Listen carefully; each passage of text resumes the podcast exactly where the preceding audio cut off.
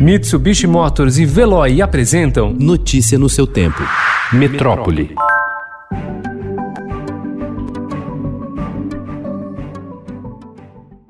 O Ibama vive hoje situação considerada crítica no que se refere ao número de fiscais de que dispõe para operações em campo. Principal órgão do governo federal na proteção da maior floresta tropical do mundo, tem hoje 591 agentes ambientais para enfrentar o avanço do crime ambiental, não só para a Amazônia, mas para todo o país.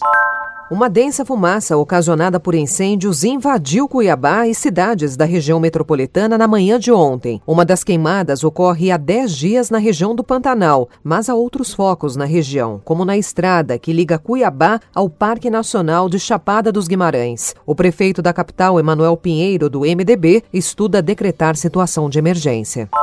A quarta fase do inquérito sorológico realizado pela Prefeitura de São Paulo aponta que 10,9% dos moradores maiores de 18 anos da cidade têm anticorpos do novo coronavírus no organismo, o que representa 1 milhão e 300 mil pessoas. Segundo o levantamento, quem trabalha fora tem três vezes mais chances de contrair a Covid-19 do que quem está em home office. E a prevalência foi na população de 18 a 34 anos, 17,7% dos casos.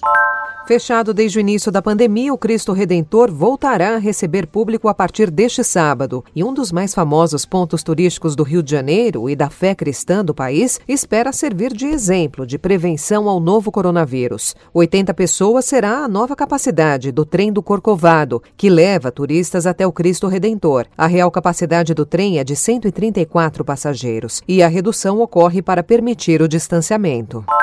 Uma síndrome rara, possivelmente relacionada à Covid-19, que ocorre em crianças e adolescentes, já causou três mortes no Brasil, diz o Ministério da Saúde. Até julho, 71 casos haviam sido registrados nos estados de Ceará, Rio, Pará e Piauí. Os três óbitos foram no Rio. A Sociedade Brasileira de Pediatria publicou alerta para que a notificação seja obrigatória.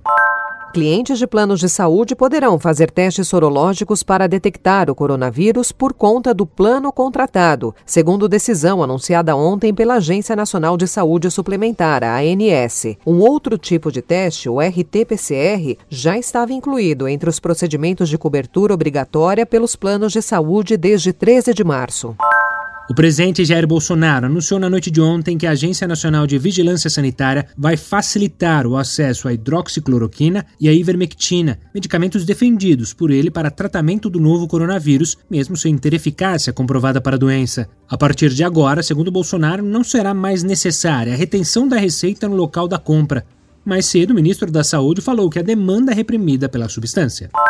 Após mudanças no sistema de notificação de óbitos e de casos, o estado de São Paulo registrou 455 mortes em 24 horas pelo coronavírus. Conforme a Secretaria Estadual da Saúde, foram incluídos nos dados de ontem 221 óbitos que ocorreram ao longo da pandemia. A pasta diz cumprir, a partir de agora, novas diretrizes do Ministério da Saúde.